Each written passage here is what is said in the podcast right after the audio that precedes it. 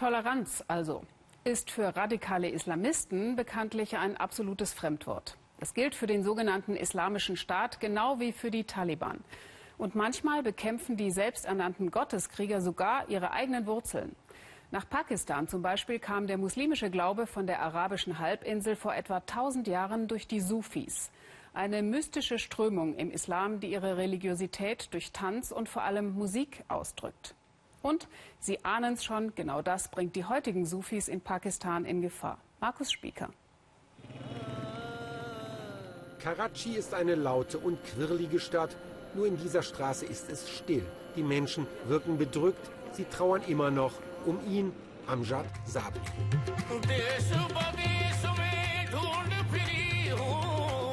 Sein letzter Fernsehauftritt in einer erfolgreichen Musikshow. Er singt eine Ode an Gott und an die Liebe.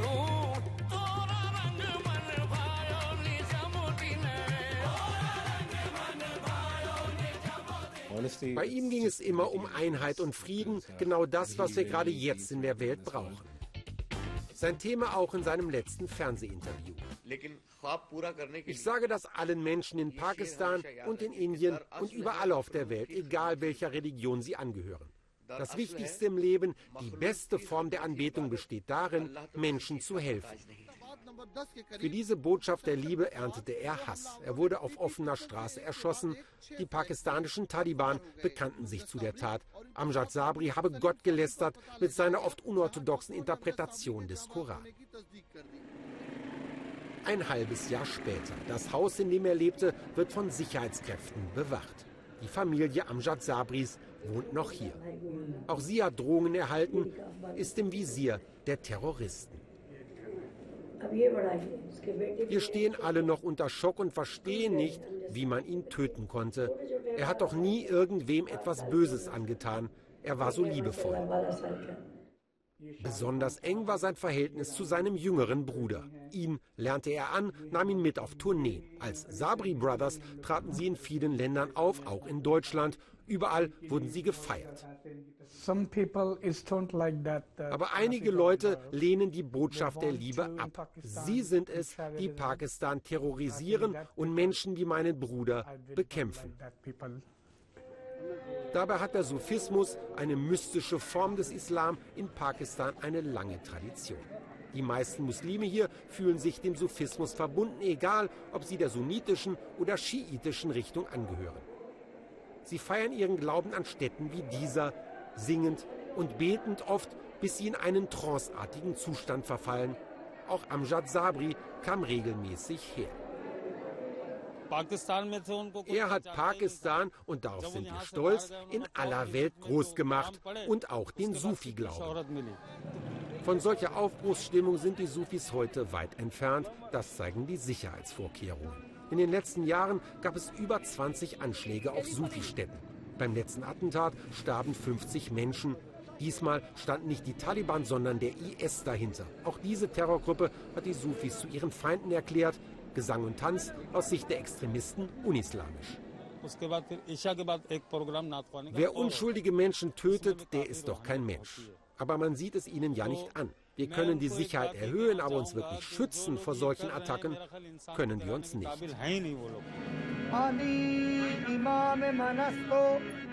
Ein bettelnder Solosänger statt der wöchentlichen Hauptattraktion der Anbetungszeremonie Kawali. Die fällt in letzter Zeit meistens aus, aus Angst vor Selbstmordattentätern.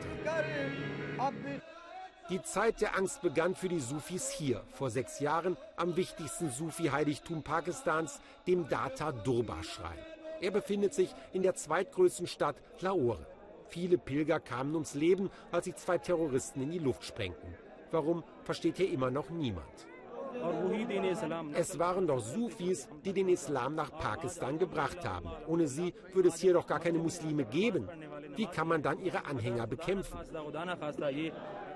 Gerade wird ein großer Feiertag begangen. Hunderttausende sind trotz Terrorwarnung zum Schrein gekommen.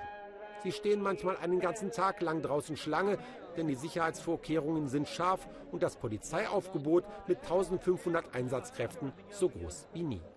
Drei Tage lang können die Gläubigen ohne gewalttätigen Zwischenfall ihre Rituale leidenschaftlich praktizieren. Auch die Freunde von Amjad Sabri sind überzeugt, der Terror wird nicht die Oberhand behalten. Ich würde sagen, sein Blut wurde nicht umsonst vergossen. Es ist für uns eine Herausforderung, um mit unserer Botschaft weiter vorwärts zu gehen.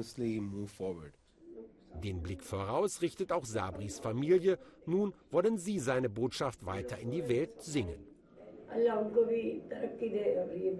Seine Söhne werden in seine Fußspuren treten. Jetzt sind sie noch zu klein. So lange wird das sein Bruder übernehmen.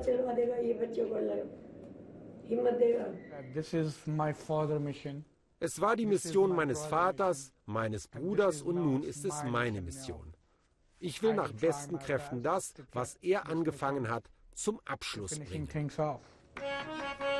Wie zum Beweis ruft er seine Freunde zusammen und veranstaltet spontan eine Kawadi-Zeremonie.